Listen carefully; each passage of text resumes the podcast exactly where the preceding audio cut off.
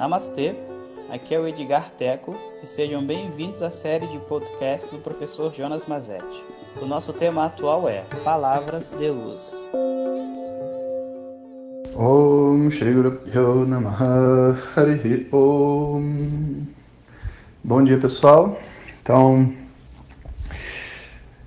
eu queria compartilhar com vocês hoje um, um pensamento interessante, né, que eu estava conversando com os alunos aqui do Instituto e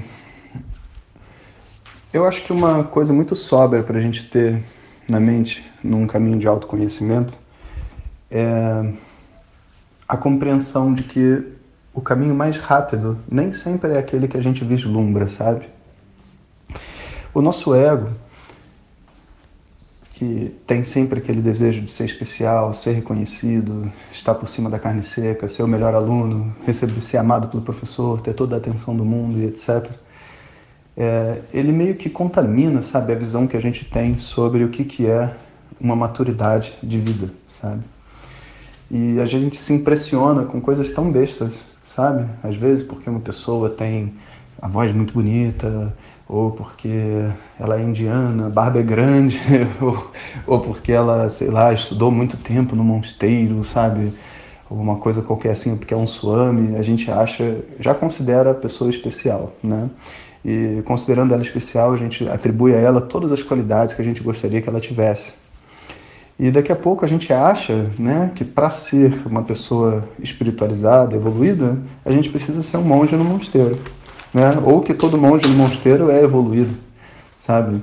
E que o símbolo do meu crescimento espiritual é a minha desconexão com o mundo e com as pessoas, porque se eu não tivesse essa carência que eu tenho e etc., por que, que eu estaria tão conectado com esse mundo material, sabe?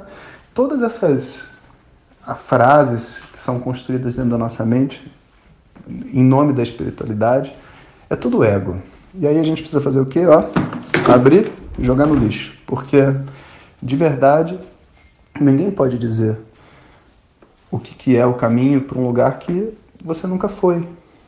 E se você soubesse realmente todo o caminho para chegar até lá, teria alguma coisa errada, sabe? Porque eu não sou a pessoa ignorante que está tentando aprender.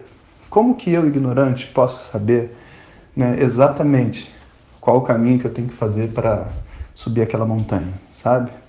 Como que, como que é escalar uma montanha, sabe? Eu tenho que ter um certo nível de experiência. Então, quanto mais a gente escala montanhas, mais ao olhar para uma montanha a gente entende o que, que custa subir essa montanha, sabe? Qual o esforço necessário, o tempo, quando que eu vou ter que parar, quando que eu vou ter que descansar, que tipo de provisões eu tenho que levar, sabe? O autoconhecimento em Vedanta, que é uma coisa muito profunda, muito forte, né? É uma montanha enorme. É subir o Monte Everest, sabe? Chegar nos Himalaias e subir o Monte Everest. Tem frio, tem urso polar lá, né? não polar, porque não, não é, é Himalaia, mas tem urso, tem outros animais, tem cobra, tem necessidade de água, necessidade de comida, tem um monte de questões necessárias para chegar até o topo do Everest. Até balão de oxigênio você pode ter que levar, porque pode ser necessário, sabe? Essa subida dessa montanha para o autoconhecimento, ela não é feita decorando textos em sânscrito, sabe, decorando tabelas ou aprendendo mantras, acordando todo dia de manhã para fazer meditação e aí, sabe, minha mente ficou purificada, sabe? ela vai levar diferentes aspectos da nossa, da nossa vida, nos nossos relacionamentos. Esforço, sim, disciplina também, mas toda a vida está sendo construída, foi construída por Deus para te levar ao topo dessa montanha. Então é como se, para qualquer lugar que você olhe, você está numa sadhana, sabe? Você não tem muito como sair da direção de subir a montanha. E o caminho mais rápido, então, para subir essa montanha é você seguir de verdade aquilo que o seu instinto diz para você, sabe, que você deve fazer na sua vida nesse momento.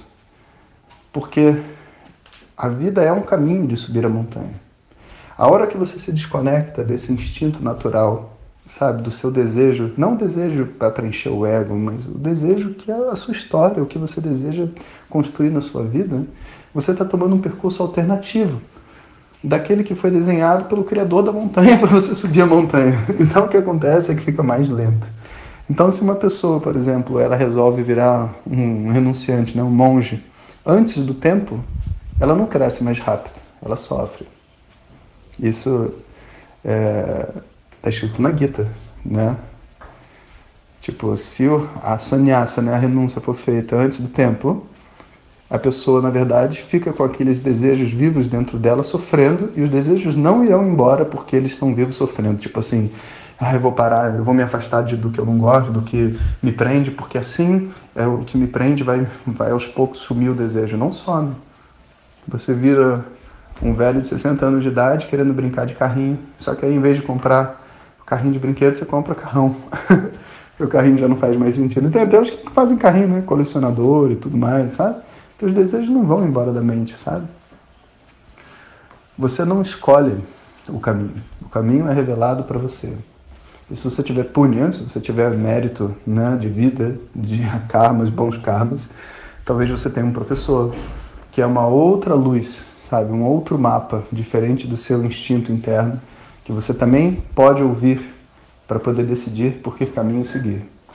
Você tem o seu instinto interno, você tem esse farol que é o professor, né? E esses são os dois instrumentos que a gente tem para subir essa montanha.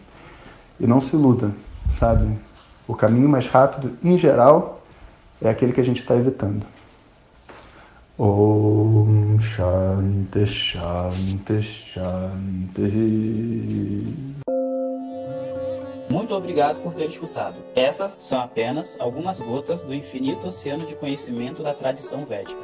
Para receber nossos áudios diretamente, clique no link que acompanha o título desse áudio ou baixe o nosso aplicativo Vedanta Zap. Om Tat Sat.